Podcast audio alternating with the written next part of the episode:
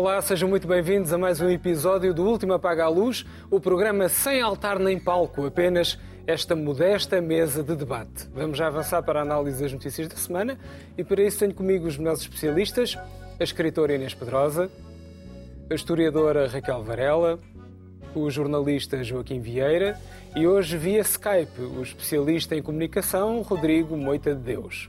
Começamos o nosso programa em modo massa crítica artística.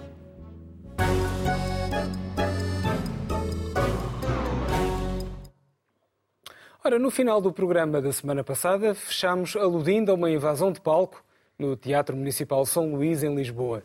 Mas não sabíamos, sinceramente, as proporções que o caso iria tomar. Durante o dia, durante dias, aliás, falou-se de pessoas trans, de violência, de escolhas artísticas, de lugar da fala, enfim, coisa inédita.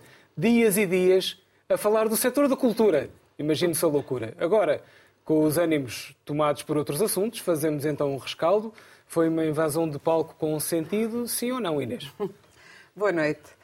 Uh, se me perguntas se faz sentido alertar para a discriminação de que são alvo as pessoas trans, como são alvo as pessoas negras e como são alvo as mulheres, é preciso ir lembrando isto, porque as pessoas acham que bem, já está na lei, já houve o Me já não há discriminação, as mulheres têm paridade, os negros também, as mulheres negras são mesmo o baixo da escala, continua a ser, e as trans também. Portanto, faz sentido protestar.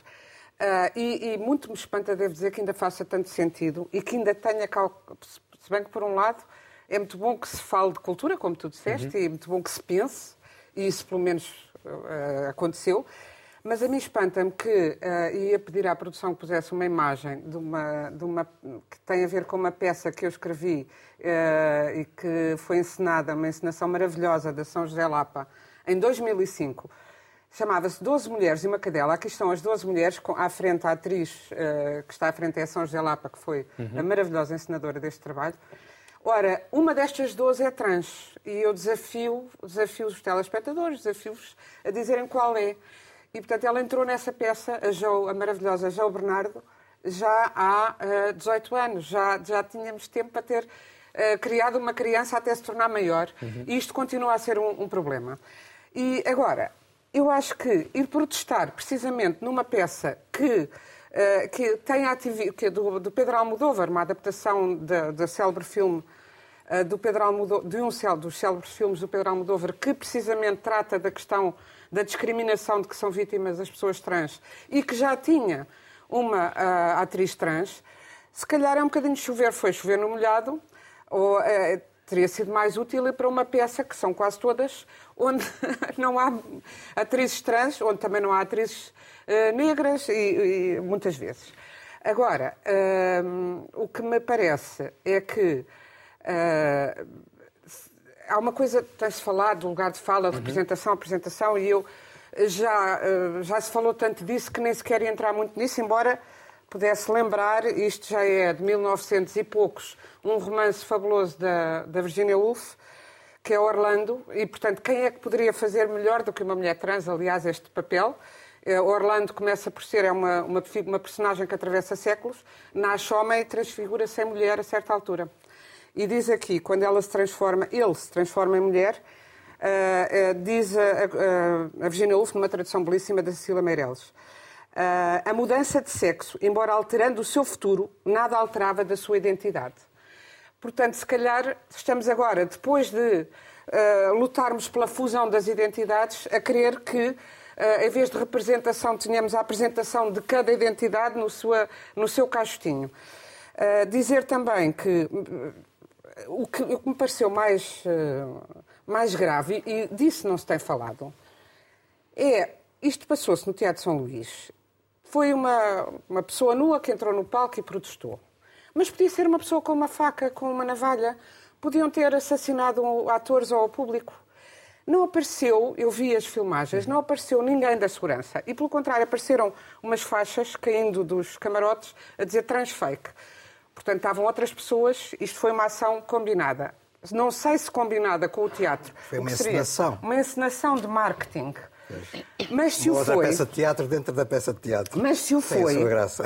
Mas se o foi, era melhor que o dissessem, porque senão, o que acontece, embora possa ser muito bom para esta peça, se era uma ação de marketing, O que acontece é que as pessoas, quando forem ao teatro, começam a pensar: será que eu posso ir que é seguro?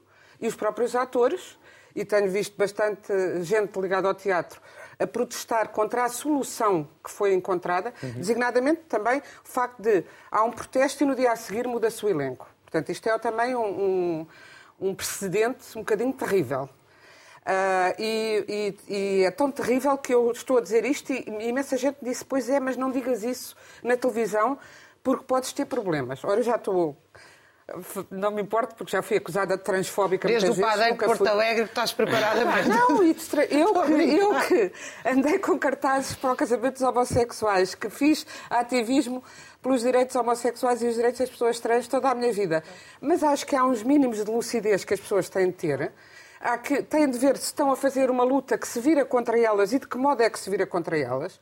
E o Teatro São Luís não, não, não tratou da segurança dos atores, não tratou da segurança dos espectadores, nem respeitou Muito os bem. espectadores, porque, quando, porque disse que a peça tinha de que uh, acabava naquele momento, veio uma, acabava neste momento e devolvemos o dinheiro. Isso é não respeitar os espectadores. Interrompiam a peça e a peça continuava. Mas também, então o próprio Teatro São Luís tem sido sempre um palco de discriminação, porque agora, a agora cessante diretora artística e gestora está lá há, há não sei quantos anos como, acumulando as duas funções, mas há mais de 20 anos no total no Teatro São Luís.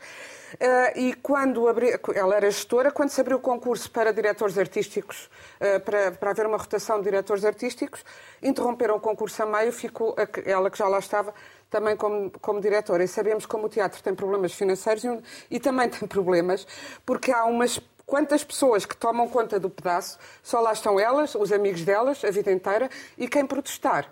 Uh, fica sem nada para fazer, pelo menos na Lisboa e área circundante, e por isso, Raquel, então. por isso os preteridos se calaram e deixaram que manter este regime chaugesco no Teatro de São Luís até hoje, embora agora esteja Raquel, incessante. Tu trouxeste a notícia eh, mesmo no finalzinho do programa da semana passada.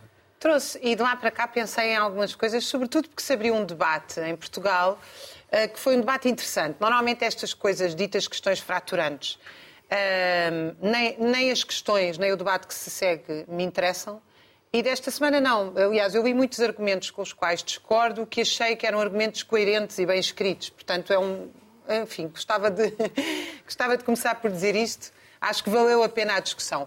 Eh, e, e o que eu sobretudo a minha grande mudança foi que eu, quando trouxe a gorda, mesmo no final do programa a semana passada, eu queria defender e defendo, não mudei nada de opinião em relação a isso, o valor intrínseco da arte. A arte não tem que uh, defender uma ideia.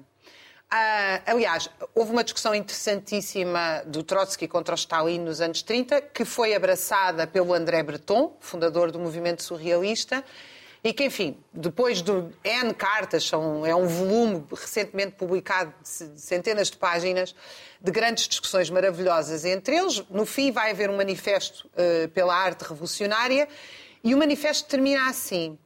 Uh, é um manifesto que defende toda a liberdade em arte, porque se a arte, a arte para ser revolucionária, ela tem que ser libertária, ela, tem que, eh, ela não tem que obedecer à revolução. Ela só vai obedecer à revolução se ela não obedecer à revolução é uma ideia, uh, para mim, muito bonita do que é a arte, não é? Ou seja, a política é o reino da necessidade, a arte não. E, portanto, a mim choca muito porque estes movimentos são movimentos que levam sempre à autocensura a grandes setores da sociedade, seja porque têm medo de ficar desempregados, seja porque têm medo de não ter financiamento. Isto gera um movimento que é contra a própria liberdade em arte. Agora, o que eu pensei muito ao longo desta semana foi que nas televisões, aliás, foi cortado por causa da linguagem obscena, foi que esta invasão, que quanto a mim é uma disputa de lugares, e portanto, se era para invadir lugares que são responsáveis pela discriminação trans, certamente que não é o teatro. O teatro é o sítio onde há, há menos discriminação. Uhum. Quer dizer, da igreja ao parlamento às empresas, não é? Pode-se invadir a sede das principais empresas, do Parlamento, uma catedral, talvez isso sejam lugares onde simbolicamente a discriminação contra os trans é muito maior do que num teatro. Uh, e depois, se nós vamos uh, estimular a invasão por parte dos trans e as pessoas que ganham o salário mínimo, as que nunca na vida entraram num teatro porque não têm dinheiro, quer dizer, onde é que isto vai acabar? se é para a ideia de que. Portanto, o que está ali explícito para mim é uma luta intestina por postos de trabalho E eu acho absolutamente abominável que alguém diga a um ator sai do palco porque esse lugar é meu, uhum. numa disputa de lugares. Isso para mim não é de esquerda, não é progressista, não é democrático, é tudo o contrário. Mas a nota que eu queria deixar e que foi retirada das televisões com aqueles símbolozinhos para calar a linguagem obscena é que esta pessoa trans vai lá e diz: Eu sou uma prostituta obrigada a fazer sexo oral, não diz nestes termos, por isso é que é apagado sistematicamente e a semana passada um homem tive que fazer sexo oral, um homem apontou-me uma arma à cabeça e, e, talvez a coisa mais interessante desta chamada performance é uma denúncia brutal da prostituição. E foi isso que me escapou a semana passada e que agora me veio à cabeça. Ou seja, toda a gente discutiu a discriminação trans. Mas ninguém discutiu que aquela pessoa estava aos gritos a dizer: Eu, para sobreviver, sou obrigada a prostituir-me.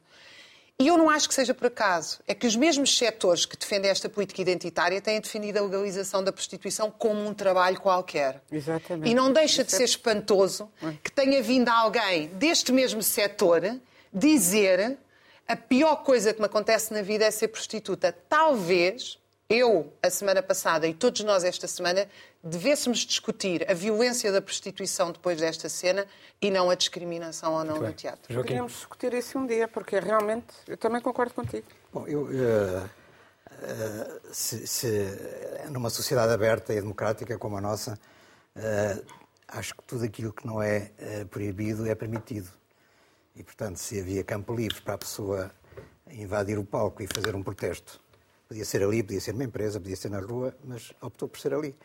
Uh, pronto, aceito que haja legitimidade nisso e até que uh, haja utilidade porque chamou a atenção, de facto, para uma comunidade que é marginalizada, que não tem direitos, tem falta de visibilidade e, portanto, estamos há oito dias a discutir a questão da comunidade transexual e teve seus, as suas virtudes. Eh, e os, os, espetáculos ao vivo têm esta característica que são imprevistos, não se sabe o que é que vai acontecer. Há pouco mais de 100 anos, no mesmo Teatro de São Luís, o Almada Negreiros fez uma conferência futurista que aquilo arredondou em autêntica anarquia, com insultos, gritos, etc. E, portanto, uh, podemos estar preparados para acontecer essas coisas. E depois ficou para a história, fazendo parte do canon. E né? ficou para a história, exatamente. Agora, o que eu de facto acho inaceitável, incompreensível, é que isso tenha uh, arredondado na violação dos direitos de um ator que estava a fazer uma representação, e a representação, como a Raquel dizia na semana passada, é uma representação, não é a vida real, é alguém que representa alguma coisa, e temos que respeitar a liberdade de criação e a liberdade artística também nesse aspecto. Uhum. Homens podem fazer de mulheres, mulheres podem fazer de homens, etc., por aí fora. E eu quero lembrar uma coisa: está neste momento em cena no Teatro Comuna, também em Lisboa, uma peça muito conhecida, aliás, que é a Casa de Bernardo Alba, do Garcia Lorca, Uh, que é uma peça de mulheres. Uhum. Os atores são praticamente todos mulheres, porque é uma, uma, portanto, é uma casa de, de Bernardo Alba e das suas cinco filhas, uh, e portanto praticamente só há mulheres. Creio que no elenco só há um homem. E, no entanto, todos os atores, uh, aliás, todos os papéis são representados por homens nesta peça. Eu não vi nenhumas mulheres invadirem o palco a reclamarem visibilidade para as mulheres e que as mulheres deviam representar aqueles papéis. Embora, é uma opção, é uma opção artística, não é uma opção de encenação. É polémica, mas claro. temos de compreender e respeitar. Claro. Uh, e, portanto, neste caso, eu acho inacreditável que os direitos desse ator tenham sido violados e no dia seguinte ele tenha sido afastado do elenco e tenha sido substituído por um outro ator ou atriz. Não foi tão grave que ele tinha vários papéis. O argumento, Sim. ele continua não, na peça. Não conheço a peça. Ele, uhum. ele tem outros papéis. Mas num papel menor, pelo que sei, argumento, não é? No, não, acho que aquele papel também não era muito grande. Aliás, foi fácil de, de substituir. Sim.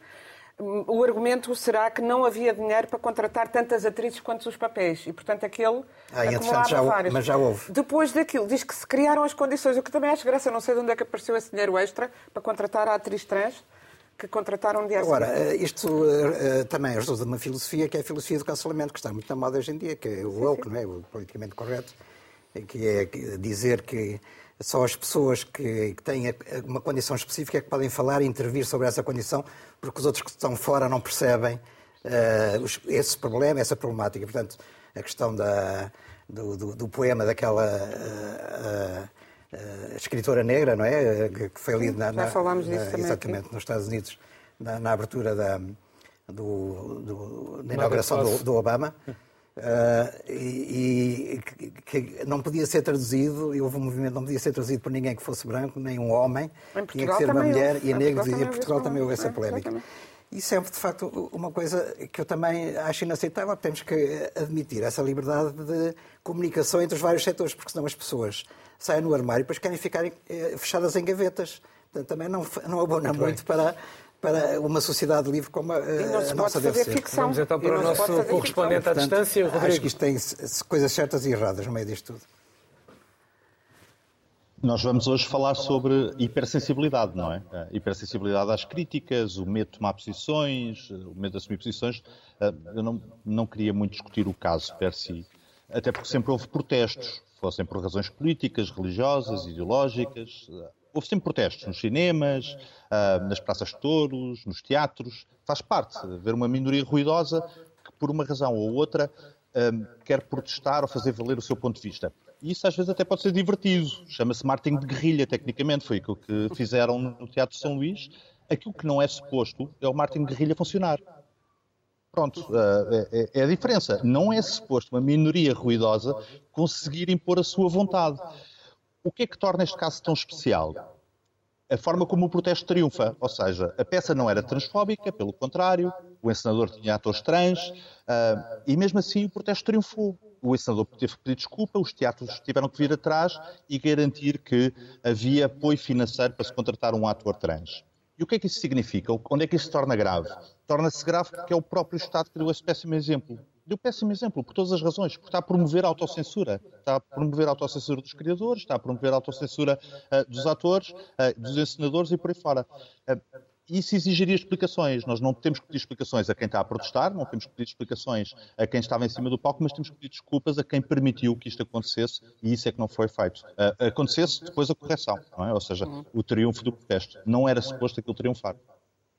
Muito bem, fica aí esta nota do Rodrigo. Agora vamos ao nosso extra-extra com o espaço que tem o tema principal da semana.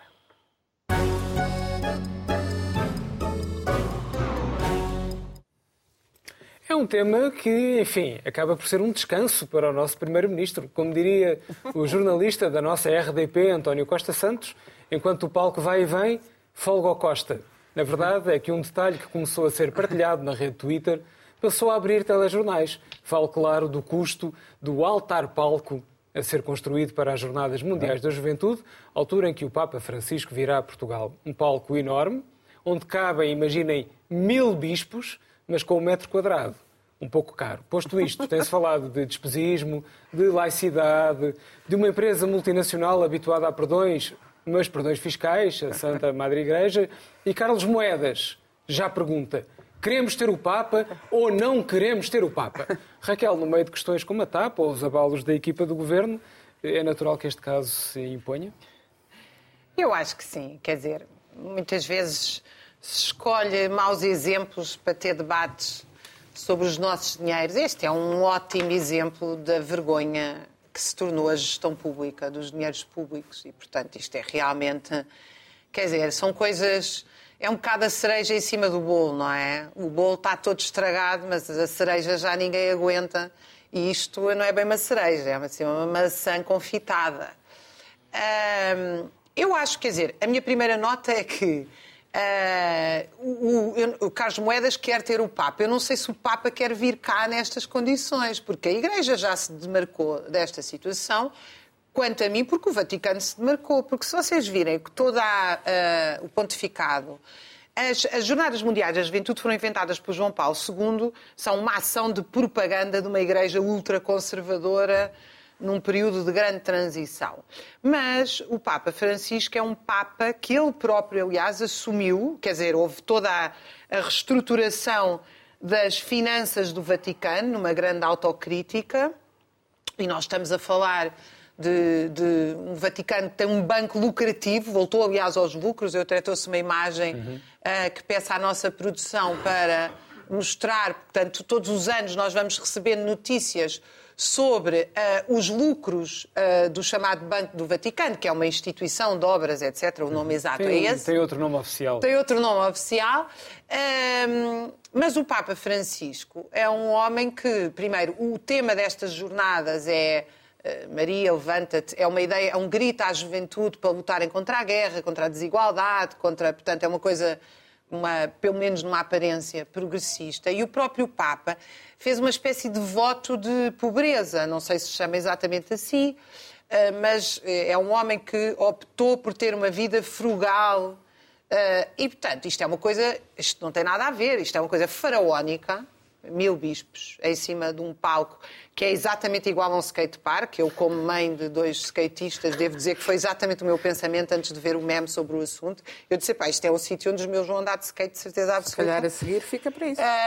Uh, aquilo é uma coisa faraónica. Aliás, aquilo está desenhado, segundo o que eu percebi, para ser filmado, para ser um espetáculo, uma coisa de indústria cultural vendável.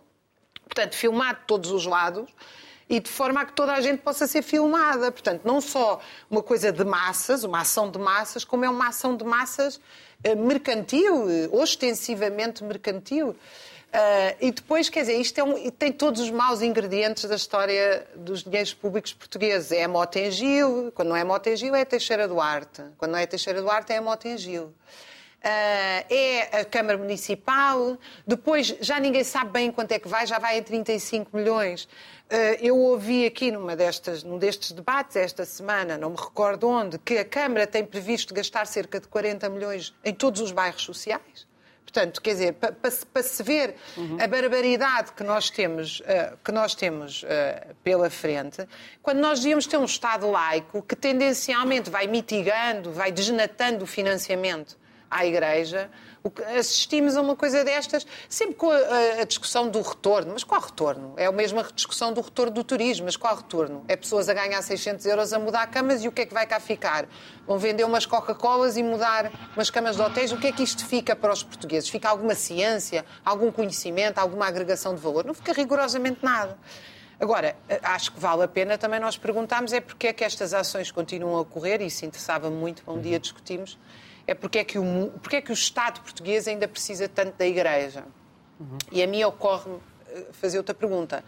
Porquê é que a realidade material continua a ser tão má que precisa de tantas ilusões? Essa, para mim, seria uma pergunta interessantíssima. Muito bem. Joaquim.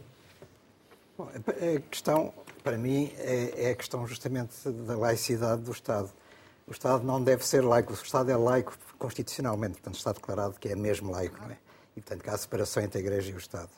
Uh, e não vejo, há iniciativas de outras religiões, por exemplo, acho que de vez em quando, não sei se é bianual, enchem um estádio também em Lisboa e não vejo que o Estado apoie explicitamente essa outra confissão religiosa. Penso que é as testemunhas de Jeová.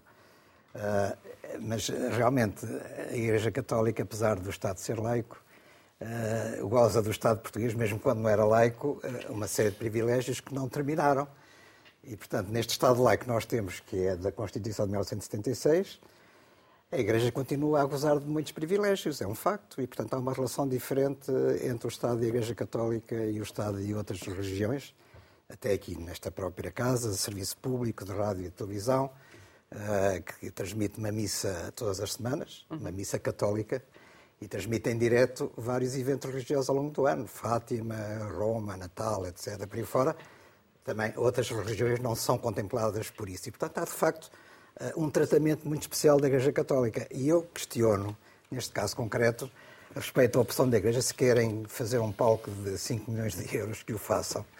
Eh, é a opção deles. Eh, mas o problema é fazê-lo com dinheiros públicos, porque, apesar de a maioria dos portugueses se declarar católica, embora provavelmente não praticante, e portanto esse catolicismo é um catolicismo mais digamos assim, de tradição do que propriamente de prática, por inércia. Não sei porque é que um ateu, um agnóstico, um protestante, um ortodoxo, há de estar a pagar com os seus impostos este palco ou esta iniciativa da Igreja Católica. Portanto, a Igreja está a navegar aqui um bocado à custa, de facto, do Estado português. Não sei se noutros locais onde houve Jornadas Mundiais da Juventude Uh, houve esta comparticipação dos, dos uh, diversos Estados, talvez tenha havido na Polónia, já houve duas jornadas na Polónia, uh, mas na Polónia, a Polónia, de facto, é, é, um, é, um, país, apesar de estar na União Europeia, onde não se distingue muito a, a, religião do Estado, mas isso é um, é um mundo à parte. Agora, para a questão mais profana, não vamos agora, não vou falar da, da, questão espiritual, a questão profana que é o tal retorno. Qual é o retorno que facto, eu, eu, eu, estou de acordo com a Raquel, uh, dizem que o impacto é tremendo e que é uma coisa que fica e que Lisboa vai ter uma projeção absolutamente extraordinária ao nível internacional. E eu pergunto, mas uh, alguém me sabe dizer aqui, exceto a última, que foi no Panamá, porque foi, foi anunciado que era Lisboa, e portanto a gente se recorda que foi no Panamá a última, mas onde é que houve as outras jornadas da juventude? Ninguém sabe. Hum. Eu posso falar das cidades onde aconteceu. Santiago de Compostela, Xestochova, eh, Denver, Manila, Paris. Paris é sempre Paris, mas não foi por causa disso. Teremos sempre Paris, de qualquer Roma, maneira. Roma, cidade eterna, também já era e continua a ser. Toronto, Colónia, Sydney, Madrid, eh, Rio de Janeiro, Cracóvia. Uh, isto não teve impacto nenhum nestas cidades, continuam a ser o que eram antes. Uhum. E, e o, o, próprio facto de virem uh, pessoas de todo o mundo, um milhão, um milhão e quinhentos mil. Em Manila houve 4 milhões, portanto também não vamos, atingir, não vamos bater nenhum recorde, provavelmente. Mas são jovens. E nós sabemos que os jovens, no, no que respeita ao poder de compra, não são propriamente muito gastadores. E, portanto, também o efeito económico que poderá ter não, não é grande. Portanto, é um investimento que provavelmente não terá retorno e vamos ter um, um palco que é uma espécie de elefante branco. Depois dizem que vai ter outras utilizações. Um palco com estas características, desculpem, não vejo que outras utilizações é que poderá ter. Uh, não estou a ver concertos de rock uh, num palco que tem 7 ou 8 metros de altura, uh, nem outro tipo de iniciativas, quer dizer, teria que ser adaptado e, portanto, teria que se gastar mais, mais dinheiro. Obras. E, portanto, provavelmente é uma, não sei, uma indústria que fica ali como certos estádios do Euro 2004 que também ficaram que têm muito pouca utilização. Mas nós já estamos habituados em Portugal nesta tradição dos, dos elefantes brancos construídos com o dinheiro do, do, do, do, Estado, com o dinheiro público, não é? O dinheiro dos contribuintes. E estamos a continuar nesta senda, infelizmente, com tantos problemas económicos que temos que enfrentar. Muito bem. Vamos chamar à colação o nosso católico de serviço, de serviço. Que não está, exato, exato. Rodrigo, não, não foste posto no exílio por nossa vontade. Tu é que foste não, pelo teu pé. Não, não, mas sinto-me completamente um peregrino na Primeira República, depois de ouvir aquilo que ouvi. É uma depois destes Afonso Costas no estúdio. Libertaram os Afonso Costas todos Demos o nosso melhor, demos o nosso melhor. Eu sei, e foi espetacular. O, o nosso homem é Havana, desculpem lá. Parece, o que vale é que ele está com um halo Sim, é, santidade à volta. Parece ter um halo. Deus está contigo. Vamos ouvir o Rodrigo, então. Deus, Deus está comigo, Deus está comigo. Eu, eu, eu adorava poder alinhar na, no diapasão, só que eu lembro-me bem o que é que aconteceu em 2019. Portanto, porque a candidatura é de 2019. Uh, ah, não é de agora. É? Portanto, eu acho que o Presidente da República era o mesmo, o Primeiro-Ministro era o mesmo, e envolveu o Presidente da Câmara Municipal de Lisboa na altura, chamado Fernando Medina, portanto não, não, não era Moedas, não, não era Carlos Moedas, não, não era, e um senhor chamado Bernardino uh, Machado, Presidente da Câmara Municipal de Louros. Portanto, as jornadas mundiais... Bernardino Machado era o amigo de Afonso Costa. Tínhamos calma, tínhamos calma. É verdade. Bernardino Machado se calhar não autorizava. este é mais amigo ali de outras pessoas. Sim. É espetacular, de facto, saiu-me ali, saiu ali a, boca, a boca para a verdade.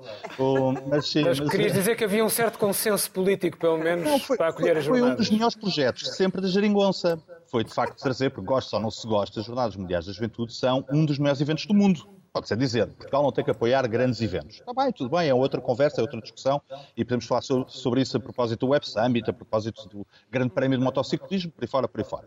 Uh, mas é um dos grandes eventos do mundo, dos maiores eventos do mundo. E, portanto, eu queria dar os parabéns à Jeringonça, até porque a Jeringonça, a seguir, teve uma outra ideia muito melhor. Ao contrário daquilo que se está a afirmar uh, agora, nós não estamos a gastar dinheiro, ou melhor, a Câmara Municipal de Lisboa não está a gastar dinheiro para trazer cá o Papa, está a gastar dinheiro para requalificar uma zona que era uma lixeira, na prática, à foz do Trancão, que era uma lixeira, um aterro sanitário. E, portanto, bem, Sá Fernandes, ou Manuel Salgado, ou Fernando Medina chegaram à conclusão que, se vamos ter este evento, vamos fazer como na Expo e vamos aproveitar para fazer a requalificação de uma zona. Se eu há umas semanas atrás falava aqui de novas centralidades, eu não mudei de ideias. E, portanto, se o Estado diz, ou a Câmara Municipal de Lisboa diz que vou gastar 30 milhões de euros a criar um parque municipal gigantesco, e se recebe todos os anos 280 milhões de euros em IMT, a pergunta que deve ser feita não é porque é que vamos gastar tanto dinheiro, é onde é que estão os outros 250 milhões, que deviam ser gastos exatamente neste tipo de coisas. Requalificação urbana de qualidade, criação de novas centralidades, é uma coisa relativamente simples.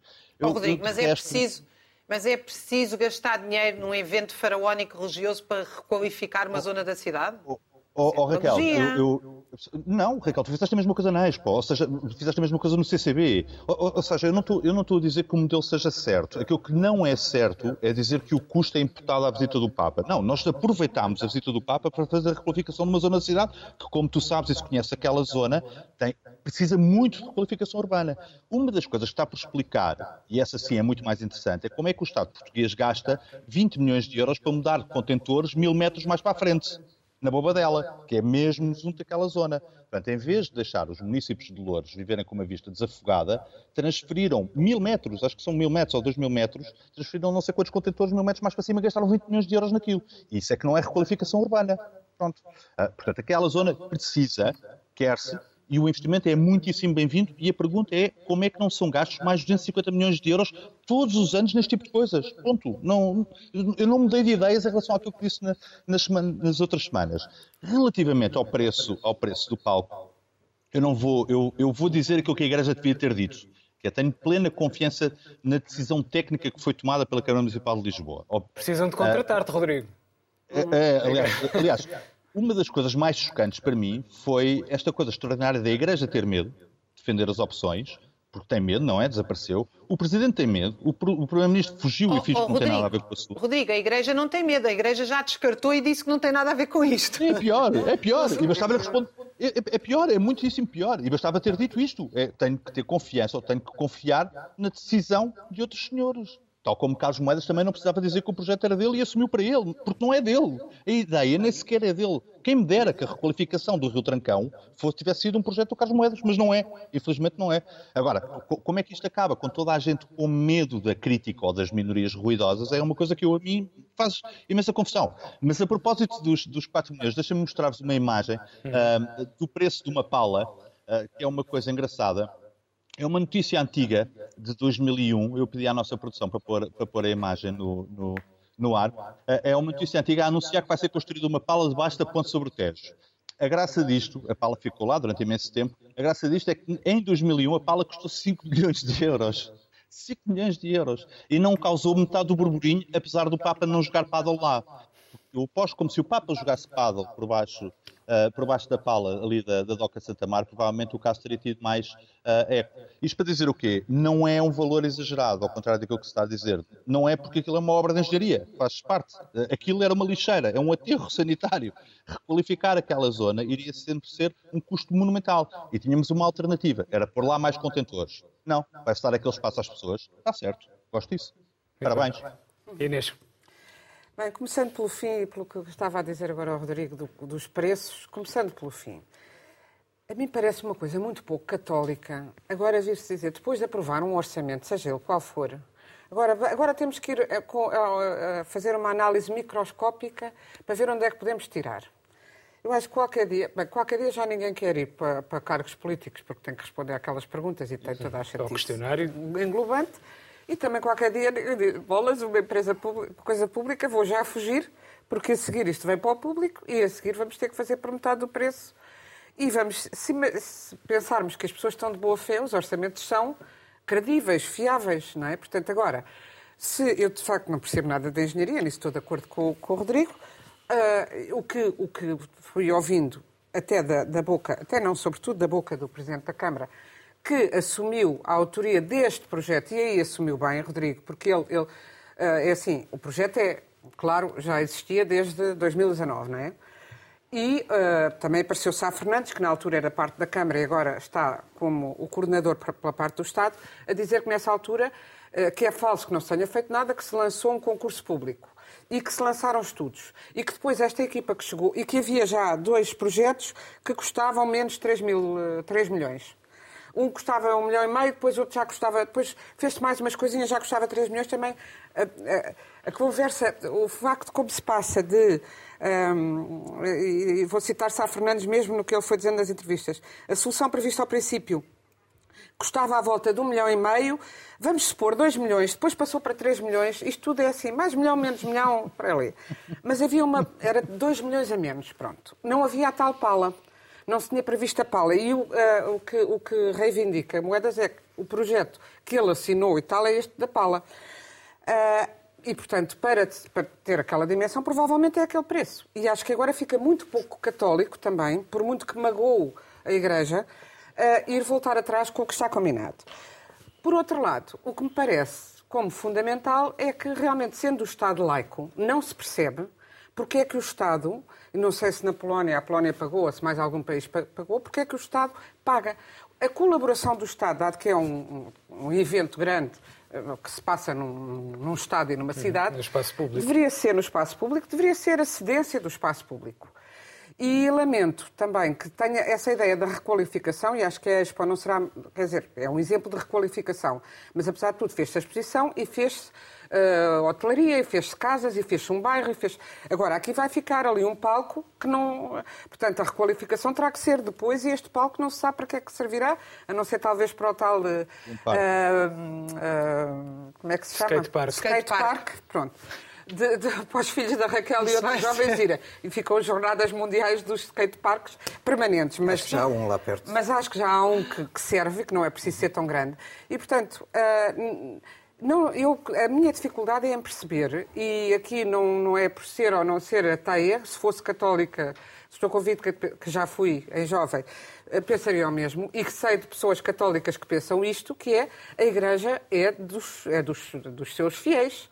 E, portanto, os fiéis é que têm, o Vaticano e os fiéis é que têm que pagar as coisas da Igreja. Mas essa Isso é uma discussão interessantíssima, aquilo que tu estás a dizer, ou seja, a fé é para ser vivida a título privado. Claro. Não é para ser vivida não... num espetáculo faraónico mim... e sustentada pelo público. Não, e a, Essa e questão assim, é uma questão filosófica e todas, central. E todas as questões, todo o que se tem feito de comparações, ah, mas também se ouvi o Nuno Melo dizer, ah, mas a TAP também se investiu na TAP, ah, mas não sei o quê.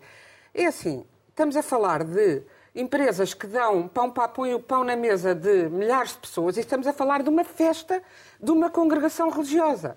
E, e aqui que é, que eu tem acho que ser privada. Estado, e aqui não é nem moedas, nem é o Primeiro-Ministro, é o, o, Presidente da República é católico assumido, mas tinha que ser um Presidente da República mais laico do que é, porque na altura fez uma grande citação. Uhum. É uma vitória do povo católico português. Sim, mas então o povo católico que, que faça a sua festa. Mas, não, mas é uma coisa que atravessa dos socialistas ao PSD a tudo, esta ideia de que temos que a Igreja Católica tem um lugar privilegiado. O Joaquim estava a dar exemplos e eu estava a lembrar-me que quando houve aqui uma missa papal também há 12 anos, salvo erro, eh, no Recio, no Recio, no não, na, no Terreiro do Passo, a Câmara de Lisboa, que não era que, não, que era socialista na altura, e a sua vereadora da Cultura, Catarina Vaz Pinto, decidiu fechar todos os museus municipais durante esse dia eh, para as pessoas poderem ter tempo de ir ao fim da tarde à, à missa. E eu, eu, eu tive na altura, estava à frente da Casa Fernando Pessoa, tive, nem me apercebi. Quando veio a ordem, eu pensei que era do governo de direita católico não me apercebi que era do governo camarário. E fiz uma nota dizendo que a Casa Fernando Pessoa, dado que o Estado é laico, como diz a Constituição, estará aberta amanhã. E causei um, um causei-me problemas enormes embora tenha sido, a casa foi visitada por muitos jornalistas e ativistas que acharam precisamente, e depois acabou por se abrir, por se entender superiormente, talvez o Presidente da Câmara, António Costa, na altura, abrir os museus de novo. Porque, porque é que os turistas que estavam em Lisboa, ou os, os lisboetas, queriam ir ver um museu uh, no Campo Grande, um museu da cidade, não podiam ir porque, porque na outra ponta da cidade havia uma missa. Há uma submissão à Igreja que tem de ser resolvida porque nem sequer é constitucional. Lembrei-me de uma frase, o padre Martins da Madeira, de, da Ribeira Seca, que é um padre maravilhoso e especial, um verdadeiro cristão, quanto a mim, raros na igreja. Ele aboliu a confissão há mais de 40 anos. E um dia eu perguntei-lhe porquê. Ele disse: Deus não precisa de intermediários. Pois eu também acho. As Olha, pessoas falam só... com Deus. Rodrigo, temos que fechar Deixa-me só, deixa só aqui acrescentar uma nota, sem querer estragar a metafísica, a metafísica da Raquel e a sua filosofia, certamente espetacular. Uh, o evento destina-se a 1 milhão e 200 mil pessoas, o que quer dizer que o Papa é uma figura muito pequenina lá atrás. Assim, muito pequenino, lá mesmo muito pequenino. E vi as televisões todas, Raquel. É para garantir que há 1 milhão e 200 mil pessoas que se deslocam a Lisboa que conseguem mesmo ver o senhor. É transformar a fé, que é um ato privado, num espetáculo mercantil. Oh, ah, ah, só, é isso que tu estás a defender? É isso que tu estás a defender? Só, só acontece há dois mil anos. Sabes que a celebração, a celebração monoteísta é sempre em público. Não, não, é, é isto que tu estás a defender. O que tu estás a defender é que se faça um espetáculo vendável para as televisões. Vamos avançar. Mas ainda bem que Marx chegou e mudou isso tudo. Pela sageza da Igreja, por alguma razão, está há dois mil anos, lá está, eh, no espaço público e a dominar grande parte dele. Agora vamos rapidamente às gordas com as manchetes da semana.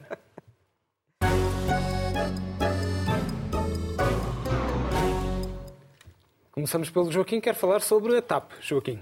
Só gostava de fazer aqui uma nota, porque na semana passada eu defendi aqui a, a aplicação de serviços mínimos para a greve dos professores e foi muito criticado por isso. E eh, nesta sexta-feira houve uma comissão arbitral que de facto decidiu que tem que haver serviços mínimos para a greve dos professores, como eu defendi, e acho que de facto tem, tem que existir. Portanto, sobre esta manchete do público já do sábado passado, uh, Pedro Nuno Santos reconhece que sabia e aprovou a indenização da TAP. Isto é, eu considero isto uma coisa absolutamente extraordinária, porque Pedro Nuno Santos, que era Ministro das Infraestruturas, portanto tinha tutela da TAP, quando foi a questão da, da, da revelação da indenização de meio milhão de euros paga a Alexandre Reis, que depois foi secretário de Estado, uh, disse, que, portanto, disse que não sabia de nada, que quem sabia era o seu secretário de Estado, portanto houve um bode expiatório uh, que dependia dele.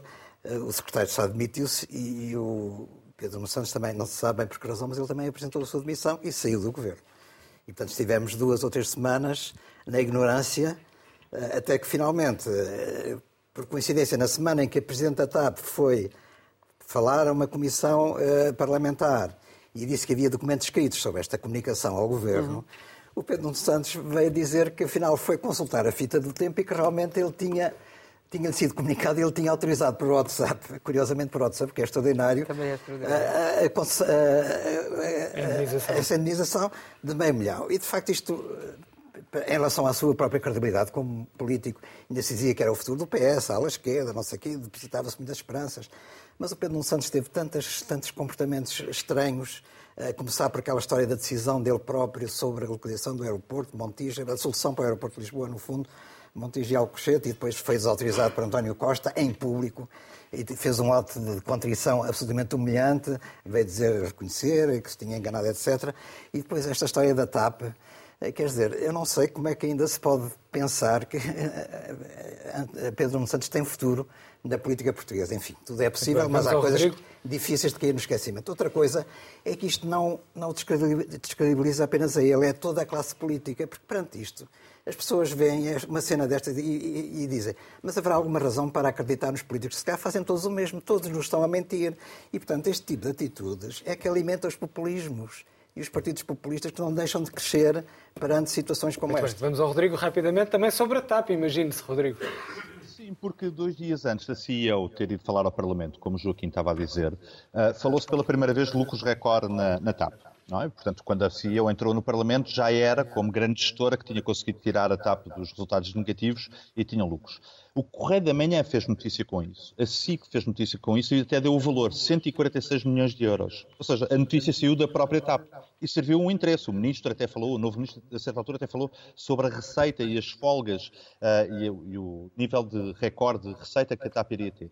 E anteontem acontece esta coisa extraordinária. A própria TAP tem que desmentir a notícia dos lucros. Porquê?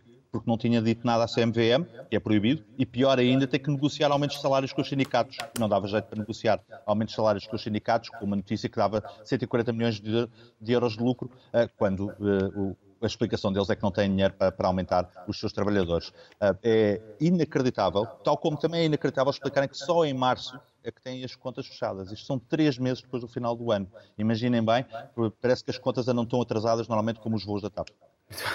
Ficam estas contradições da TAP. Inês, rapidamente, índices de pobreza e risco de pobreza em Portugal. Exato, uma notícia de, dos Açores que uh, dão conta de que, dos dados estatísticos do Instituto Nacional de Estatística, aliás, uh, o risco de pobreza baixou em, em geral em Portugal, mas manteve só subiu uh, na Madeira e nos Açores. E, e, eu, uh, e subiu bastante nos Açores. E, portanto, eu queria sublinhar esta notícia. Uh, este fim de semana há um congresso do Partido de Extrema-Direita que apoia esta coligação governamental nos Açores. E quando o esquema da, da Extrema-Direita tem sido dizer que faz diferente e que vai resolver os problemas das pessoas. E, portanto, onde eles governam, que é nos Açores, o que aconteceu foi que aumentou a pobreza. Portanto, daqui dou a minha exortação à Keila Brasil, ela que apareça, a, a, a, trans que foi ao São Luís, que apareça no Congresso da Extrema-Direita, porque aí talvez, talvez também consiga, dado que está com as televisões em cima, acabar com esse congresso. Isso seria um, Fica- um bem para a humanidade. Era um espetáculo. política Era um bem Inês. para a humanidade. Teatro Raquel, mesmo para fecharmos os colégios privados em alta.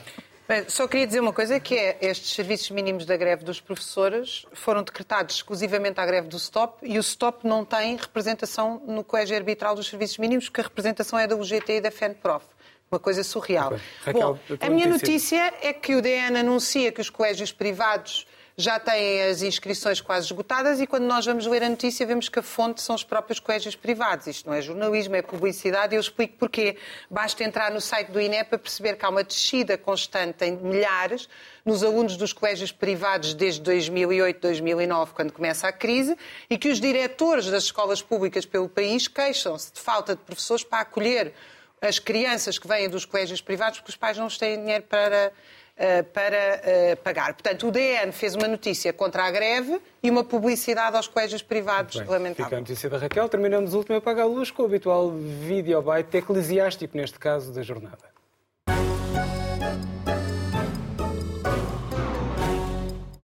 O número magoou-me, como é óbvio, magoou-nos a todos.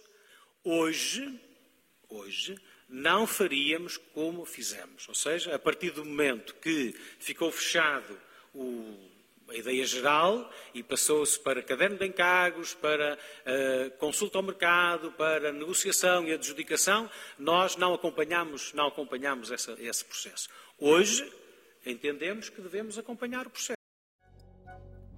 Magoados por não terem acompanhado o processo, ainda dizem que Deus é omnipresente e omnisciente. Despedimos com amizade. Até para a semana.